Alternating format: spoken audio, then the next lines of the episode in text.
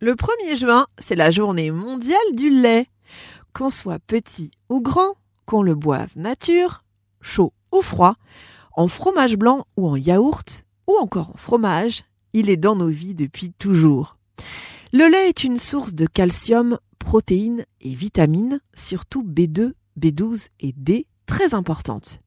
Il contient également du phosphore, qui est un élément primordial pour la santé des os et des dents.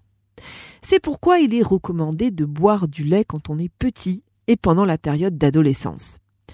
Mais le lait contient du lactose, un sucre qui peut être mal toléré par certains organismes et entraîner des ballonnements, remontées acides ou même diarrhée. Cela est dû à une carence en lactase, une enzyme qui permet de digérer correctement le lactose.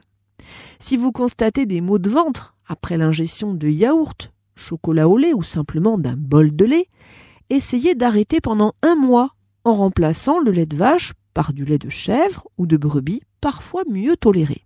En revanche, si les troubles persistent, passez au lait végétal, amandes, coco, soja, qui sont parfois enrichis en vitamine D.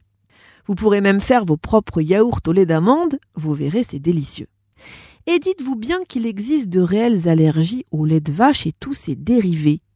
Aussi, en cas de vomissement, nausées, maux de ventre, troubles respiratoires ou cutanés comme de l'eczéma, n'hésitez pas à consulter rapidement.